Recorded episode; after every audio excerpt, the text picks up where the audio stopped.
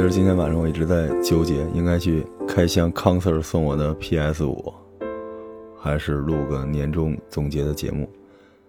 结果纠结两个小时。刚才我有一个朋友给我发了一个呃私信，问我这是不是我？我打开一看，啊，是洪荒老师转的我的那个表情包，就是我在我书店里面举着一个横幅，上面写着“没人在乎你的朋友圈年终总结”。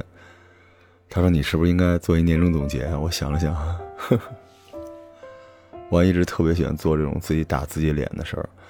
既然如此啊，对得起洪荒老师，也要对得起关注我的朋友。要不就今天临睡之前喝点小酒，给大家录一期年终总结。过年的时候，好多人都教大家怎么做人啊，好多人都告诉大家应该从哪些点去怀念今年，应该从哪些角度去展望明年。我就别来这大尾巴狼了。咱们走一流水账啊，跟大家一起捋捋今年。一月份其实挺难的，嗯，二零二零年的一月份，不知道对大家来说是什么，可能有很多美好的开始，但对我来说非常非常的辛苦。啊，因为那时候疫情还没有特别严重啊，但因为去年啊，二零一九年的年底非常不好，然后我们迎来了关店潮，所以二零二零年的一月，我有很多的门店在关店。啊，我这个大健康项目，啊，所以当时感受到了来自投资人巨大的压力。然后我本人又是一个打碎钢牙往肚里咽的人啊，所以当时回了家啊，面对家人也不敢说，到了公司呢，面对这个合伙人啊啊团队啊，也得硬挺着。但实际上当时我们非常非常危险。这个时候呢，得到了艾文老师的一个好消息啊，他他电话里跟我说说罗那个，咱们那个。播客节目《淘玩家》拿了 Podcast 年度最佳节目，然后当时说不出话来了。然后艾文跟我说：“说你是不是一下子有力量了？”所以，我永远感谢艾文老师啊！虽然今年没怎么跟艾文老师录节目，但是我们底下见了几次面，因为艾文老师也比较忙，而且加上这个档期的问题。但是我非常非常感谢我的2020年，就是在啊非常大的。来自投资人的压力和艾文老师的好消息之间开启的，然后在一月份呢，我们最高兴的事儿也有啊，就是开年季。开年季没想到，因为之前我一直不知道《淘宝玩家》在整个博客世界到底是一什么江湖地位啊。虽然其实我也不是特在意这个，但是你既然玩这游戏，你总想赢嘛啊！在开年季的时候，我们得到了来自日坛公园啊，来自发发大王，来自很多好朋友电台的祝福。最开心的是，我们大概。成百上千的小伙伴都录制了开年季的视频发给我们，让我们当时柚子和洞柴啊剪辑了几个晚上才剪完。啊，当时这个视频给了我莫大的鼓励和支持。其实当时呃给大家组织了开年季的这个活动啊，现场给大家写了字儿，讲了什么丹丹的故事啊，气氛还挺好的，四五十人。当时很多人专门为了看我们一眼啊来到了北京，啊，但是其实。嗯，大家不知道，就当时开年季的时候，我在会前我还要接我们这个投资人的质询电话啊，所以开年季没高兴多少，就迎来了科比的噩耗。因为其实我是一个超级科密，而且我发现我无论是密科还是密老詹啊，我都是在他一开始顺风顺水的时候没有感觉，一旦啊当他陷入绝境啊开始绝地反击的时候，我突然就开始密起来了。其实特别特别的喜欢科比，就科比，我觉得他是我内心的一部分，无法形容我失去他的那种感受，因为我觉得他的一生都在对抗，就是他从来都把自己当做一个挑战者，他跟乔丹是完全不一样的。因为我们今年后来开始跟朱元硕老师录音啊，我后边会提到这个，但是科比是不同的，他永远觉得自己是一个挑战者，就他总觉得自己呃还不够好啊，他需要更多的努力，付出更多的时间和汗水才能去挑战别人。就这个，就是我成年之后很长时间，一直到现在以来，我内心的一个最关键的一个点，嗯，它是我的精神支柱。所以科比走的时候，我当时就是嚎啕大哭，整个人都崩溃了。所以我一月份就是这种大起大落之间度过的。我到了二月份，疫情就逐渐起来了。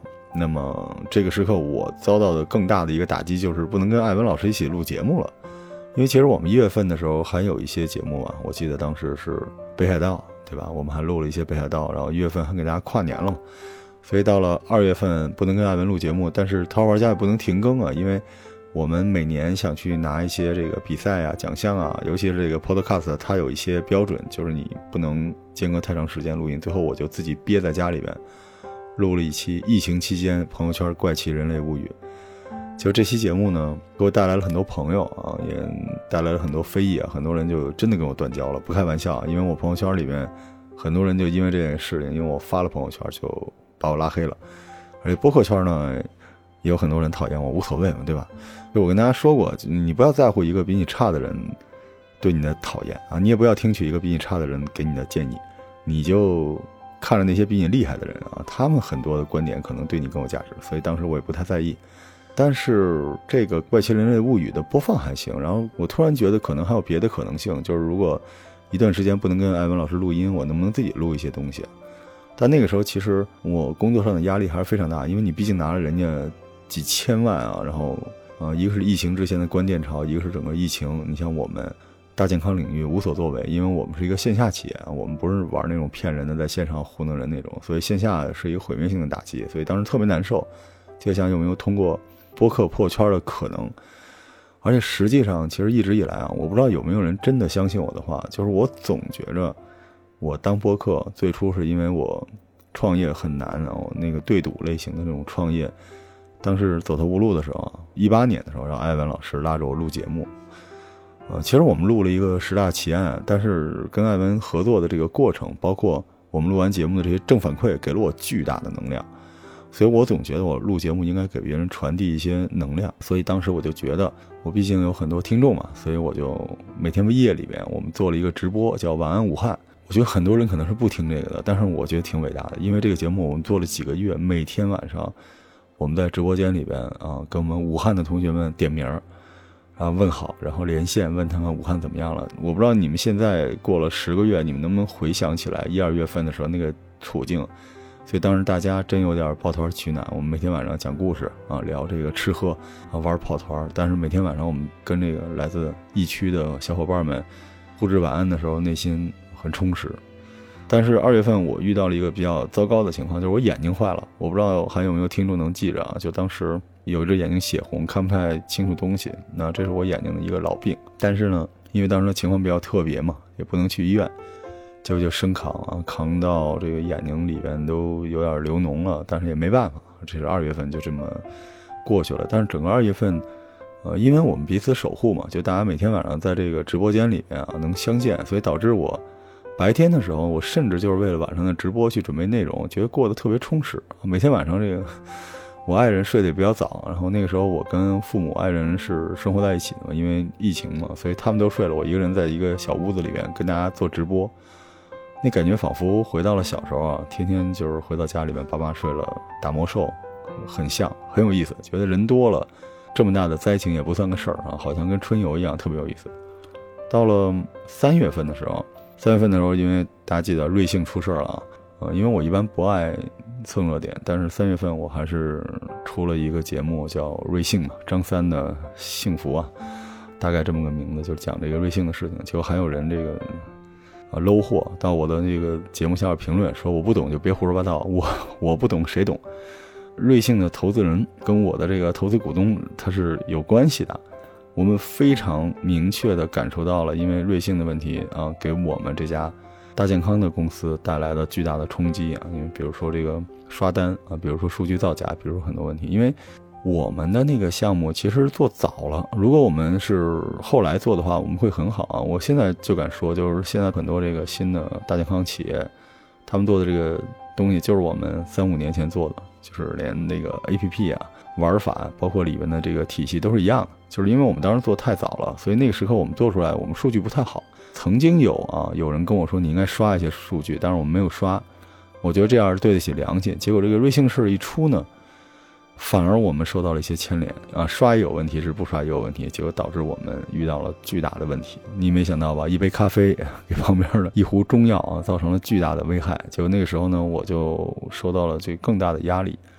而且那个时刻呢，当知道疫情变得更严重之后，录音呃是一个特别大的问题。我曾经跟柚子录过一些电磁炮，但是远程录音是不行的，因为。在艾文老师的带领下，不知不觉间，我已经成长成一个非常优秀的制作人了。实话实说啊，就我们的剪辑录制的水准是非常高的，而且我自己又是一强迫症，导致远程录音是真的不行。啊，那个阶段跟徐雪老师啊，跟腿哥等等之类，我们录了一些什么罗叔来电啊，啊罗姐厨房等等之类，但是录音质量太差了，我无法接受，所以当时压力就非常大。这个时刻呢，不知道大家记不记得我之前给大家讲过一个故事啊，就是我为什么做播客呢？一个因为艾文老师提携啊，还有一个原因是当时我认识一个哥们儿，他一个人录克苏鲁，结果那时刻我挺难受的，我就打开啊这平台往回找，结果发现那个哥们儿还在更新。而且他之前只有七个人订阅，现在已经有九十多个人订阅了，但是他的节目还在更新。然后我就默默的听着，我突然就觉得感受到了力量。我觉得你们懂，坚持本身就是一股巨强大的正能量。所以我就想，我要不要再想想办法？因为虽然当时有晚武汉，但是晚武汉更像一个 party，所以。我在三月份决定更认真的去做《耕读记》，我不知道大家听没听过啊？这个节目其实非常非常的好。我一边看着古文，一边给大家讲嘛。可能很多人只记住了《金游记》啊，记住了《太平广记》啊，《搜神记》什么之类的，《聊斋》什么之类的。当时其实我是下定决心，只能用直播来做录播，但是其实效果还不错啊。所以整个三月份呢，好像迎来了一个新的突破点。我觉得直播可能有的搞。但是这个时刻，我这个眼睛呢病得更厉害了，所以更读记更了一阵子之后呢，就是因为眼疾很重。因为更读记是这样的，直播呢，你左边小屏幕要看这个书，然后右边的大屏幕要跟呃听众互动。所以当时我看书的时候，这个和这个大屏幕的互动，这字儿大小不一样，然后眼睛一累，有时候拿这纸巾一捂，眼纸巾上都是血。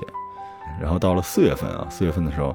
通过我们的努力啊，当然这个三四月份之间还有海燕老师啊，就是原来这个午夜半惊奇啊，可以说发掘或者说这个推荐捧红了艾宝良老师的北京人民广播电台八七六文艺台的女制作人周海燕老师跟我远程啊在连线，然后当时我们做了一些直播节目啊，挺有意思的。我现在觉得也是非常高级的直播节目啊，就讲这个两性关系啊等等之类的。结果到了四月份的时候，由这个晚安武汉。还有这个，我跟海燕主持一些节目，包括啊我的更读记，最后推起来之后，在这个平台上，直播间里有二十多万人在线，哇，那个一晚上打赏上万块钱，那个挺有成就感的啊！到现在为止，我觉得录播主播里边能做到二十多万不容易，可以说我当时一个人 在跟所有的哄睡啊那个 AMSR 主播在对抗，所以四月份的时候，当时觉得直播有的搞。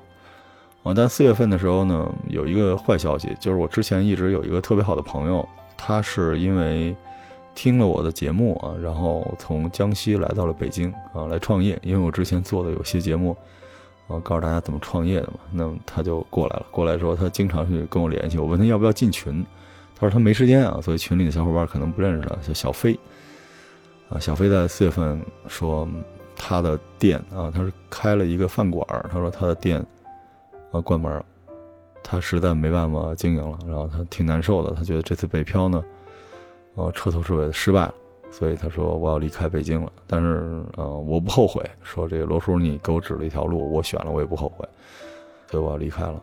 感谢你给我的鼓励，感谢你让我挑战了我的极限。其实我当时特别难受啊，就是我看了他这个短信，我也不知道回什么，后来我就说这个加油。因为我我我当时就在觉得，我不能跟所有人都说世间万物皆可燃。突然觉得我是不是把他给坑了？所以这件事情对我影响挺大的。嗯，然后到了四月份，我又迎来了一个新的病，就是开始这个神经疼。其实的身体状况不是特别好。然后四月份又想求医又求不了，然后开始大把的吃药。然后到了五月份，呃，事情发生了一个巨大的变化，耕读书社。嗯，我当时有一个计划，就是想在这个书店里面。如果可以的话，我想让莫娜，嗯，因为我最爱的，呃，手办的一个品牌吧，进入到书店里，而且我还希望能够跟后浪的这个出版社啊，出版公司能够建立联系。而且我在想，因为我自己比较擅长投融资嘛，以及我的经验啊，我有可能去做一个特别网红的。啊，或者说特别特别火爆的一个商业场景，我能不能跟市领导建立一些关系？因为你知道，做文化产业跟这个市级的支持是有直接关系的。所以我当时插了个旗儿，莫纳后浪是领导。然后在五月份呢，我们开启了耕读的改造计划。啊，感谢嗯合伙人老康对我的完全的信任。然后我们五月份呢，我们第一件事儿就做了一个录音棚。我们在耕读宿舍里边啊，架起了一个叫耕读小二楼的东西。我知道现在已经很多听众见到这个，而且我跟你们说。耕读小二楼这五个字在出版圈里的名声比在播客圈还大。其实播客圈没那么大，播客圈啊就那么点儿。但是出版社里边，我们这个耕读小楼非常非常的有名气。而且五月份，嗯，我们当时改造这个耕读书社的时候，我们拿出了一个计划。然后我们当时拿这个计划去找了泡泡玛特的创始人啊王宁先生。王先生之前在做格子铺的时候，我们就有一些交集吧。王 Sir 呢，对我们这个计划挺感兴趣的，但是觉得这个耕读的这个样子还是不行，所以当时呢，呃，泡泡玛特等于是拒绝了用最好的状态进入耕读书社的这个合作。然后其实这件事儿对我倒没什么打击，我发现我真是越挫越勇啊！就失去了泡泡玛特之后，我就开始想，为什么啊？他们想进一个什么样的地儿？我突然就有了一个假想敌，因为我太争强好胜了，所以我不知道有没有小伙伴是我这样的人。如果你觉得人生没目标的话，你可以。设置一个假想敌，你瞬间就有目标了，特别好玩。到今年六月份的时候啊，我们开启了耕读的第二个改造计划，就是灯光。之前更多书社呢是一个，你可以理解为一个空旷的白色的房子啊，冷光的房子。然后六月份我们把所有的光线重新调整了，现在更多书社已经是灯光方面已经是北京市书店里最好的。我只说灯光啊，如果你懂我在说什么，就是你怎么照相都合适，它那个光线调的是最舒服的啊。你们爱 P 图的，你们懂的。嗯，而且它有远光有近光啊，一个书店里大概有四十多种不同的光源，导致这个书店颜色非常非常的好看。然后因为这个改装，加上我们之前对耕读的一些偏向公众认知度比较高的一些装修方案的调整嘛，导致我们到六月份，我们迎来了冯巩老师和邓亚萍老师啊，很神奇哈。这也是因为我们开启了耕读书社和一些这个公众人士啊，共同做这种直播带货啊，直播推荐书的活动。但六月份让我最高兴的事情是我们终于拿到了莫纳莫酱，我们终于把莫纳拿到了书店里面。这可能书店里面有莫纳的不多啊，除了上海三联有一个大兔子，而且那兔子据说腿坏了，我们一直想把它抢过来，但也没抢过来。我看看疫情结束之后他们还要不要。莫纳呢进店呢，让耕读书社严重的破了一次圈我们当时一晚上就卖出了几万块钱的莫纳的东西啊，啊！但是六月份呢，神经疼治好了，开始牙疼。特别特别的疼，我想跟你们说，真挺不容易的。今年啊，这疫情没怎么着，但是各种小毛病不断。时间到了七月份，七月份我们做了一个非常重要的改造，就是我们不按照图书类别来分类，而是按照出版社分类。其实这个创意还是源自之前艾文跟我形容说，播客圈就像乐队圈啊，每一个播客节目就是一支乐队，但是呢，乐队的主唱、贝斯手、键盘手有时候会串乐队。所以我当时就想到，其实图书圈也不是按这个音乐类型分类的，而应该按乐队分类。每一个出版社就是一支好的乐队，所以我们应该推荐我们热爱的出版社。因为我跟你们说啊，跟乐队圈很像，出版社行业也是有高低贵贱的啊，真的有特别棒的出版社啊，有就那样的。所以我们选出了我们最爱的出版社，这当然就是后浪。我们七月份这次改造的核心目标就是冒犯。因为我们在地上贴上了那个特别招人恨的词儿，叫“全中国最棒的出版社集结于此”，结果我们导致让这个商务印书馆啊、啊果麦啊、啊读客啊，好多这些小伙伴不干，我们也要在耕读里边上榜啊，确实没有，促进了我们之间的合作。然后七月份呢，我们录了一个节目，叫“拿什么拯救你我的书店”。这个节目其实可以说在图书行业里面引起了轩然大波吧，也是这个节目替我们招来了很多。区级、市级、宣传口啊、文理口的一些领导的重视，就这个节目其实是一个真正的破圈的节目，而且正是因为这个节目，导致我们和后浪结缘，终于在出版社里边见到了后浪的孟总。我们聊了很多啊，聊了未来这个录节目啊，聊了未来一起做活动啊。然后七月份，因为我这些事情都非常顺利，所以我记了六月份这个牙疼的事儿嘛，我七月份有一天就当着我同事的面儿，把我那个疼的牙给掰下来了。你看，古有这个夏侯惇吃眼珠子啊，关公 刮骨疗毒啊，今有罗叔在书店里边一边录节目一边掰牙啊。我当时觉得自己一把年纪了哈，老当益壮哈，尚能饭否，还能掰牙齿，还是挺厉害的。这整个的七月份，然后到了八月份啊，有一个非常重要的事情，就是我们重新改造了耕读书社的商业区啊。现在这商业区堪比北京最强的，不信啊，你们可以转一转，一个商区的。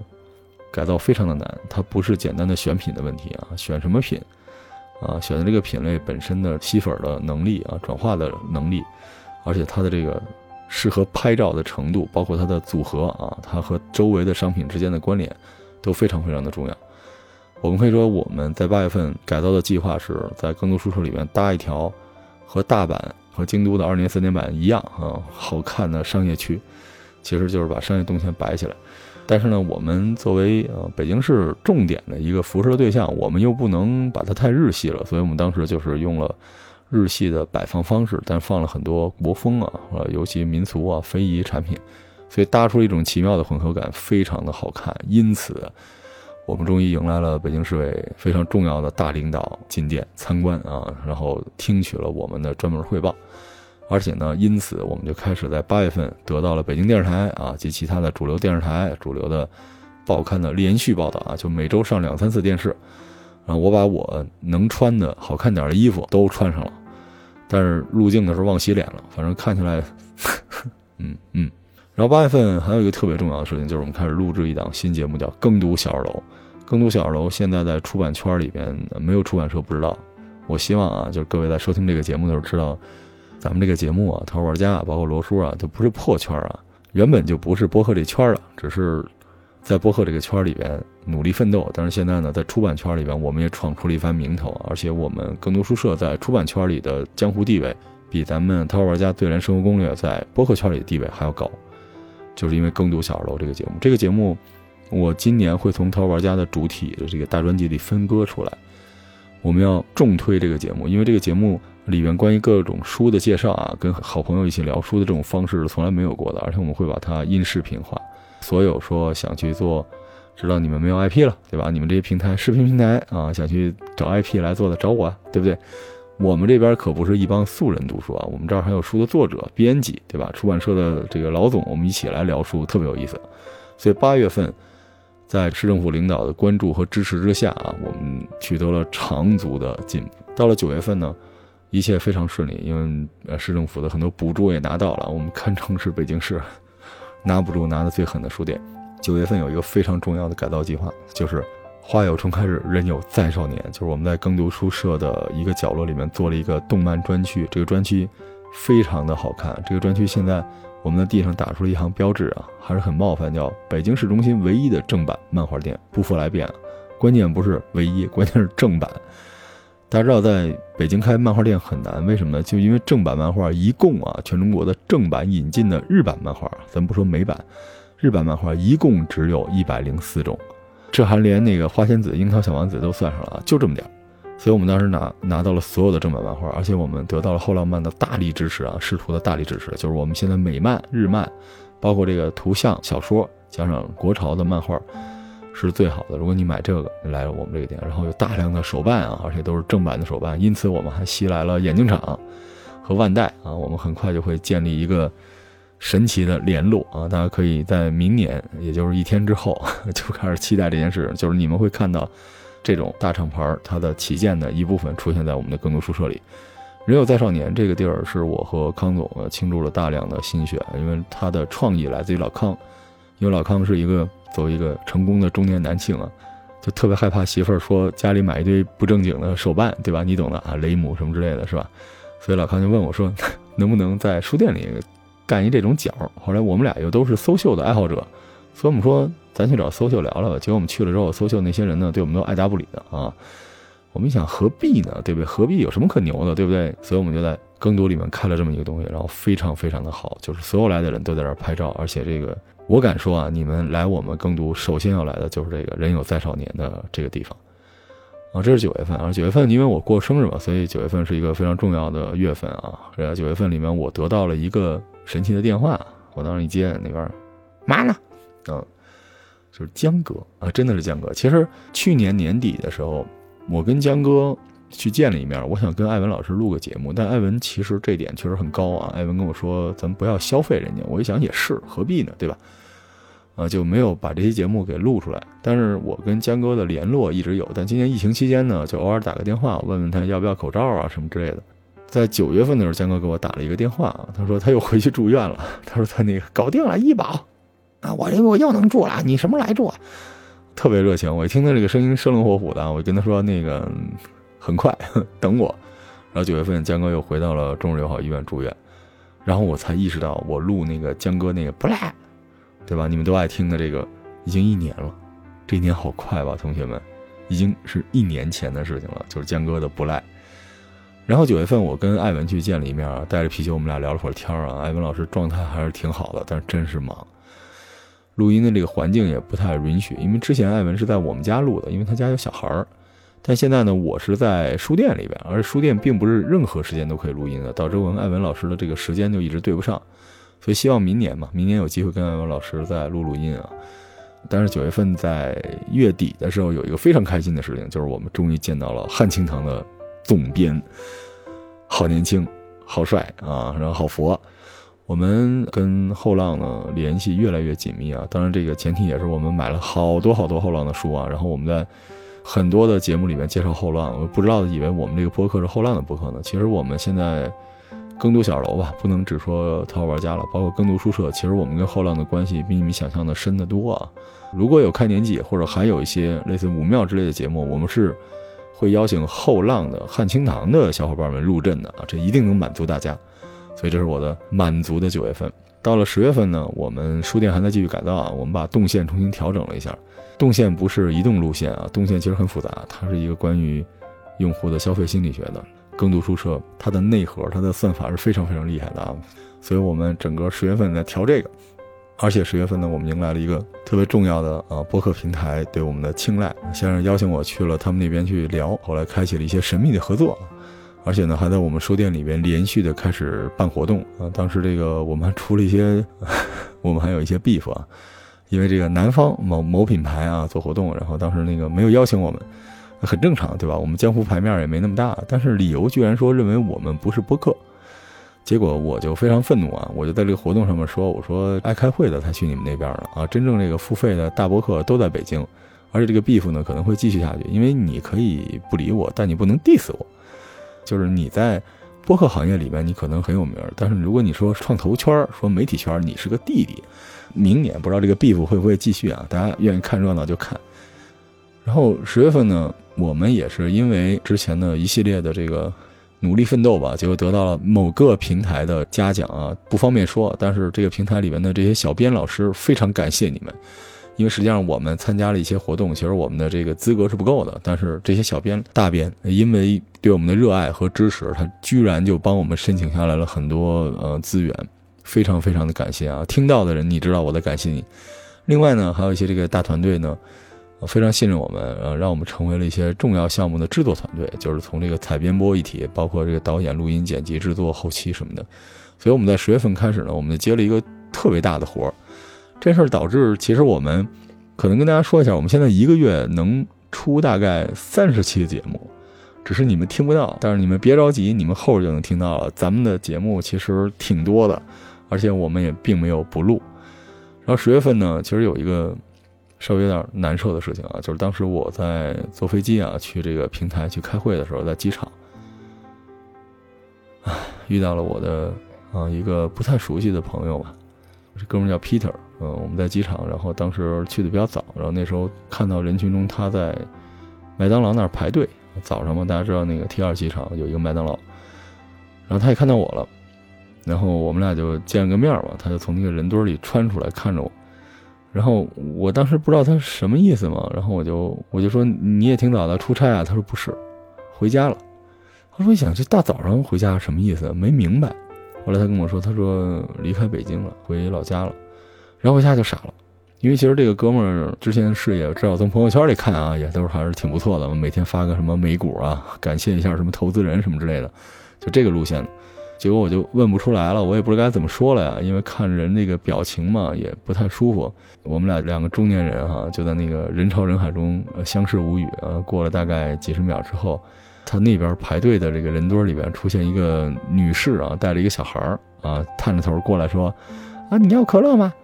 然后他说：“啊，这是我爱人，这是我儿子。”然后我赶紧跟人打招呼啊，我说：“你好，你好。”等我再把脸转向他的时候，我看他那个表情已经从刚才的僵硬啊变成了那种释然的微笑。我问他说：“回家也挺好。”他说：“是，挺好。”然后我我就想，我应该怎么安慰他一下啊？大家能懂啊？可以这么说吧，北漂失败，但人生没失败啊，就回到家里再重新开始。但是我还是有点唏嘘，所以我就赶紧把手机。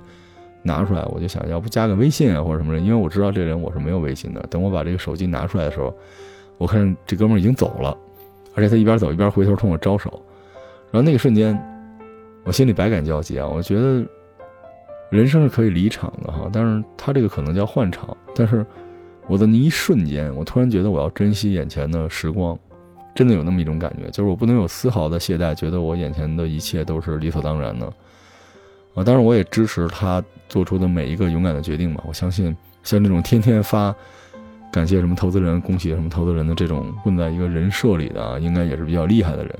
他能够走到这一步，一定也是经历了很多吧。就希望 Peter 一切都好啊。他可能回到老家就变成了啊李建国、陈元朝什么之类的名字，但是他也曾经为他叫 Peter 的这座城市奋斗过。就后来我在飞机上就一直在回忆我和 Peter 之间的点点滴滴吧。其实我们的交集非常非常的少，但他是一个非常努力的、非常职业的经理人啊。到哪都是奋斗嘛，对吧？啊，只要为了家人奋斗，就一定是好样的。到了十一月份呢，我们对于更多书店的改造还在继续啊。我们这个月做了一套新的算法，这一套算法是为了迎接啊更高的考验的。而且十一月份呢，我们通过中信出版社的牵线搭桥，认识了郭晓涵老师啊，然后通过郭晓涵老师认识了木马老师。我们做了一些跟摇滚乐有关的东西。我是一个不爱蹭热点的人啊，但是因为小韩老师的书嘛，我们还是要发一下。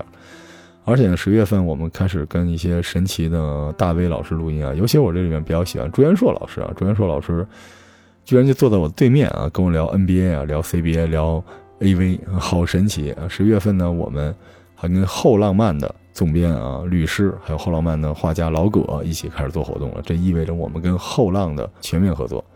但十一月份顺风顺水的时候呢，家里人又开始生病了。我为什么跟大家强调呢？就是你罗叔也是人。他身边有很多人 生病啊！十月份我经历了大概每周两到三次凌晨四点钟去协和医院挂号，然后看完病再去公司上班这种生活吧。还好我也扛住了。到了十二月份呢，陪家人看病的过程中呢，我一不小心看了个病，然后发现我这个颈动脉这个中央硬化又复发了。但是呢，十二月份我们有一个特别重要的改造计划啊，现在基本上算是完成了，就是整个书店的皮肤的升级，大家都懂吧？吊牌、地面、各种视觉、门头，现在更多书社整个的完成度已经高达百分之八十了，大家现在可以来更多书社拍照。而且十二月的更多书社已经成为北京市非常非常有名的书店了。其实我们并没有做任何店面的运营，大众点评啊之类的。但我们现在大众点评上应该是东城第一了，已经成为一个很好的书店。这个完全就是因为它的内容起来了。其实我说到这个说一题外话，很多播客或者很多做运营的小伙伴们都一直非常迷信运营的力量，其实不是的。最关键还是内容，就是你的硬功夫是最关键的啊！你后边会的那些小红书啊、抖音啊、然后公众号啊、微博啊这些运营啊这些优化，其实没有那么重要。跟大家说，尤其是在。流量越来越水的时代里面，所以其实你的内容是最好的。你像我们更多书社，其实几乎没在运营上放更多的精力，但是其实我们的效果是非常非常好的。那么到了十二月，我们有一个非常非常重要的事情啊，就是北京市市长陈吉宁先生来到了书店啊视察，而且听取了我们专门的工作汇报，而且陈市长对我们这个播客也非常感兴趣啊。而且我非常担心的事情就是，可能我们被市级领导关注了我们的节目。啊，具体是哪个平台的就不说了，但是确实是眼睁睁看着他们关注了这些节目，所以导致我这节目呢，好多话不能乱说了。以后，但是其实当时啊，市长的到来对我的鼓励非常大，因为呃，他很喜欢这个书店，而且随着市长的考察结束嘛，给了我们很多正面的评价，我们也获得了更多的资源啊，所以呃，这对我们来说是一个特别好的收官。十二月份还有很多好消息，比如说啊，跟日坛公园的。李叔啊，聊了一些合作的计划，而且呢，还约了梁文道先生啊一些活动，而且呢，我们十二月份的上一周啊，我们居然啊，当然也是实至名归吧，斩获了中国最美书店，这不是一个野鸡的 title 啊，这是一个出版业出版圈里边根红苗正的官方的评选啊，我们。几百家书店里面，我们居然脱颖而出，成为了中国最美书店，而且我们打败了中书阁，居然啊，西西弗啊，延吉又什么之类的。我们现在是，我当然不觉得我们已经这么好了，可是在这个评选里面，我们就是赢了，赢得了中国最美书店的桂冠啊，不是即将颁奖。而且十二月还有一些好玩的消息啊，就是我签约了一些出版社，明年呢，大家能看到一些神奇的书。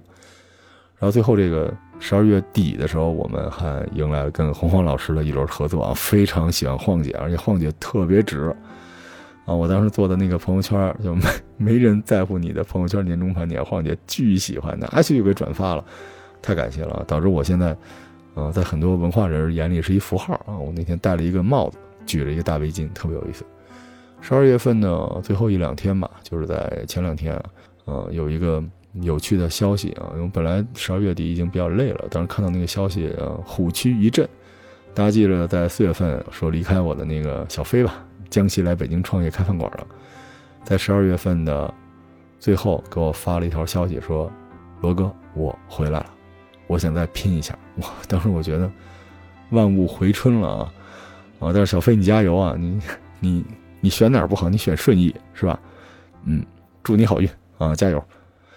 啊，其实这就是我今年一年呢。一个简单的总结吧。今年一共啊，我们制作了大概三百多期节目，但是各位小伙伴们，你们只听到了其中的九十多期啊，包括一些付费节目。然后很多平台呢都找我们录节目，但其实我觉得没必要，因为播客这个圈做到头又当如何？所以我还尽可能的有一期是一期给大家认真的录。而且实际上我也很清楚，其实我们目前的团队呢没有那么高的产能。当然，如果你想加入一个底子很厚。啊，能量很正的团队跟我们一块制作节目的话，那你可以评论啊，你可以在评论区里面给我留言啊。现在这个耕读书社也好，还是淘玩家这个编辑组也好，还是说我们叫这个罗叔的编辑部元老院也好，其实我们现在都是企业了啊。所以大家对这个感兴趣的，大家可以给我们留言啊，加入到我们的团队里面，我们也在招人。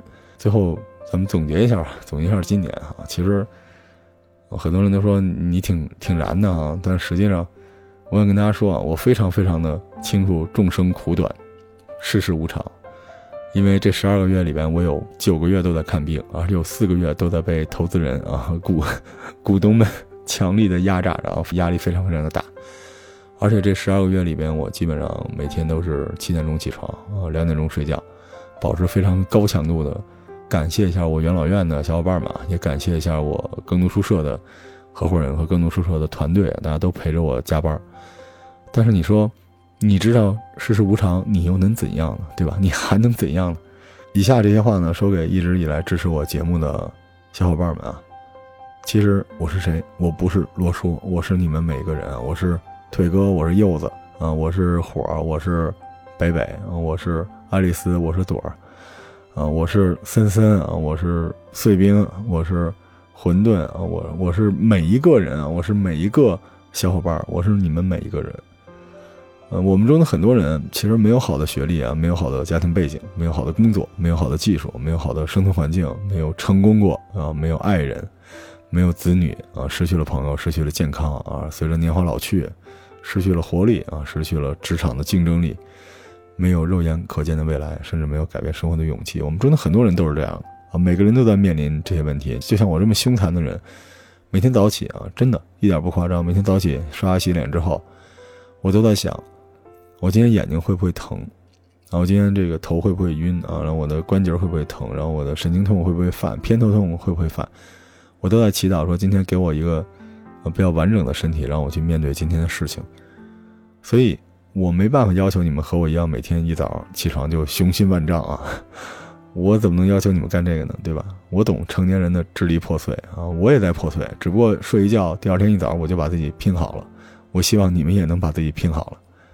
我想告诉你们的是，或者说我的节目想告诉你们的是，请你们一定要认真的面对自己的脆弱和无力。但是你要记住，也有别的出路，啊，因为我们可以找到乐趣。《淘宝玩家》这个节目到现在为止，啊，咱无论是从抓娃娃啊，还是从盲盒剧本，到跑步，到心理学，到占星啊，到跟父母之间的关系啊，到漫画，到影视，到音乐，到逛街，到你的穿搭，到旅行。到那些杀人放火鬼故事啊，还有到那种异域的探险，我们讲了多少多少的事情啊！你总会找到你的乐趣，对不对？因为没有人有资格定义你的成败，我也没有资格。你最终对自己说，你是赢是败，只取决于你到过多远的地方，看过多少不同的风景。但是在这个旅途中啊，一定要记住要发现乐趣啊，创造乐趣，因为乐趣会帮助你对抗孤独，用乐趣可以去对抗那些压力，用乐趣可以把你自己快点拼好，对不对？而且呢，你们这些小伙伴们有一个我没有的东西，就是时光。因为我岁数很大了，身体也不好。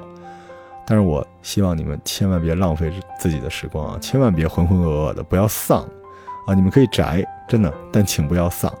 你们可以尽情的去爱或者去恨，去纵情享乐或者埋或者去纵情享乐或者埋头苦读。但是，请你们尽兴的得到你该得到的一切，千万不要挥霍掉你的时间啊！其实我总爱说一句套话，叫“奋勇向前，不问归处，世间万物皆可燃”。但到底什么是燃呢？你觉得呢？燃不是说键盘党说你只要努力就能得到一切，并不是啊。燃其实是成年人穿过生活的熊熊烈火，毫发无损。燃或者是一把烂牌，但是你永远不下桌。我想象中的燃烧就是永远成为一个挑战者。我的目标是希望通过自己的努力能改变身边的环境。最后呢，关于播客啊再聊两句。嗯，到底什么是个好播客？因为老有人问我，他们挺担心我的。我标准呢，好的播客。永远都是有没有可能留下那些可以传递能量的作品，啊，至于这个播放量啊、排行榜之类的就随缘吧，因为平台的推送是最关键的，对吧？其实我们每次参加个比赛，一堆人在那刷票，我特看不起刷票的，真的，别刷了，你有那功夫，你去当个评委是吧？当个制作人，你你看我是吧？就当了这些。其实播客这个行业目前的这个运行规则啊，包括专业水准和商业价值，远不至于我和我的团队急功近利。啊，所谓这个播客圈子呢，我觉得也是一小部分人去画地为牢啊，因为你没有价值，啊，你也不是 idol，但是大家放心啊，我会继续努力录节目的，因为播客这个世界毕竟是我和各位相遇的初舞台。然后老有热心听众跟我说说罗叔，你可上点心吧，那个你们那节目啊，现在这不行了，谁谁谁又如何如何了，别着急，我带着海茫茫的出版社啊，作家、媒体、IP 投资人、供应商，还有好几十家书店。然后市政府的大力支持，还有好多好多的钱，我们在下个路口等他们，想决胜负就来。整个二零二零年啊，是一个考验，也是个礼物吧。啊，我不是特别爱许愿啊，许愿说出来不灵了，但是希望新的一年能够和艾文一起录节目啊，祝世界和平。我插几个旗儿啊，我们。明年会去狠狠地搞一下视频啊，但是跟播客有关的呢，就是明年会出几本书，而且要组织一个编辑部，跟出版社直连的。如果大家有好故事，我们可以出出玩。然后呢，我们会把更读小楼作为一个单独的专辑，把它做大。不只是洪晃老师啊，我们这名单上还有梁道长啊、冯老师啊、窦老师啊、小青老师啊、小松老师啊、徐老师啊。对，现在我们这更读书社呢是东城第一的书店了。但明年我会在北京和几家前辈正面刚一刚，争一下谁是帝都第一的书店。我目前大大小小七十九家了啊，然后新的这个建店计划是进驻南锣鼓巷和三里屯。我们明年会成为北京的文化出版圈里的一个标杆性的舞台，就是您不在耕读做过活动，您都不好意思说您是读书人那种。顺道啊，我们帮同行阻击一下什么鸟屋书店什么的哈。到了明年年底啊，我今年吹的这些牛，大家记得帮我复盘一下。如果一切如常的话，我们还有一个开年季，你们一定会见到一个完全不同的开年季啊！感谢二零二零年我吹的所有的牛全都兑现了，二零二一年让我们一起燃起来。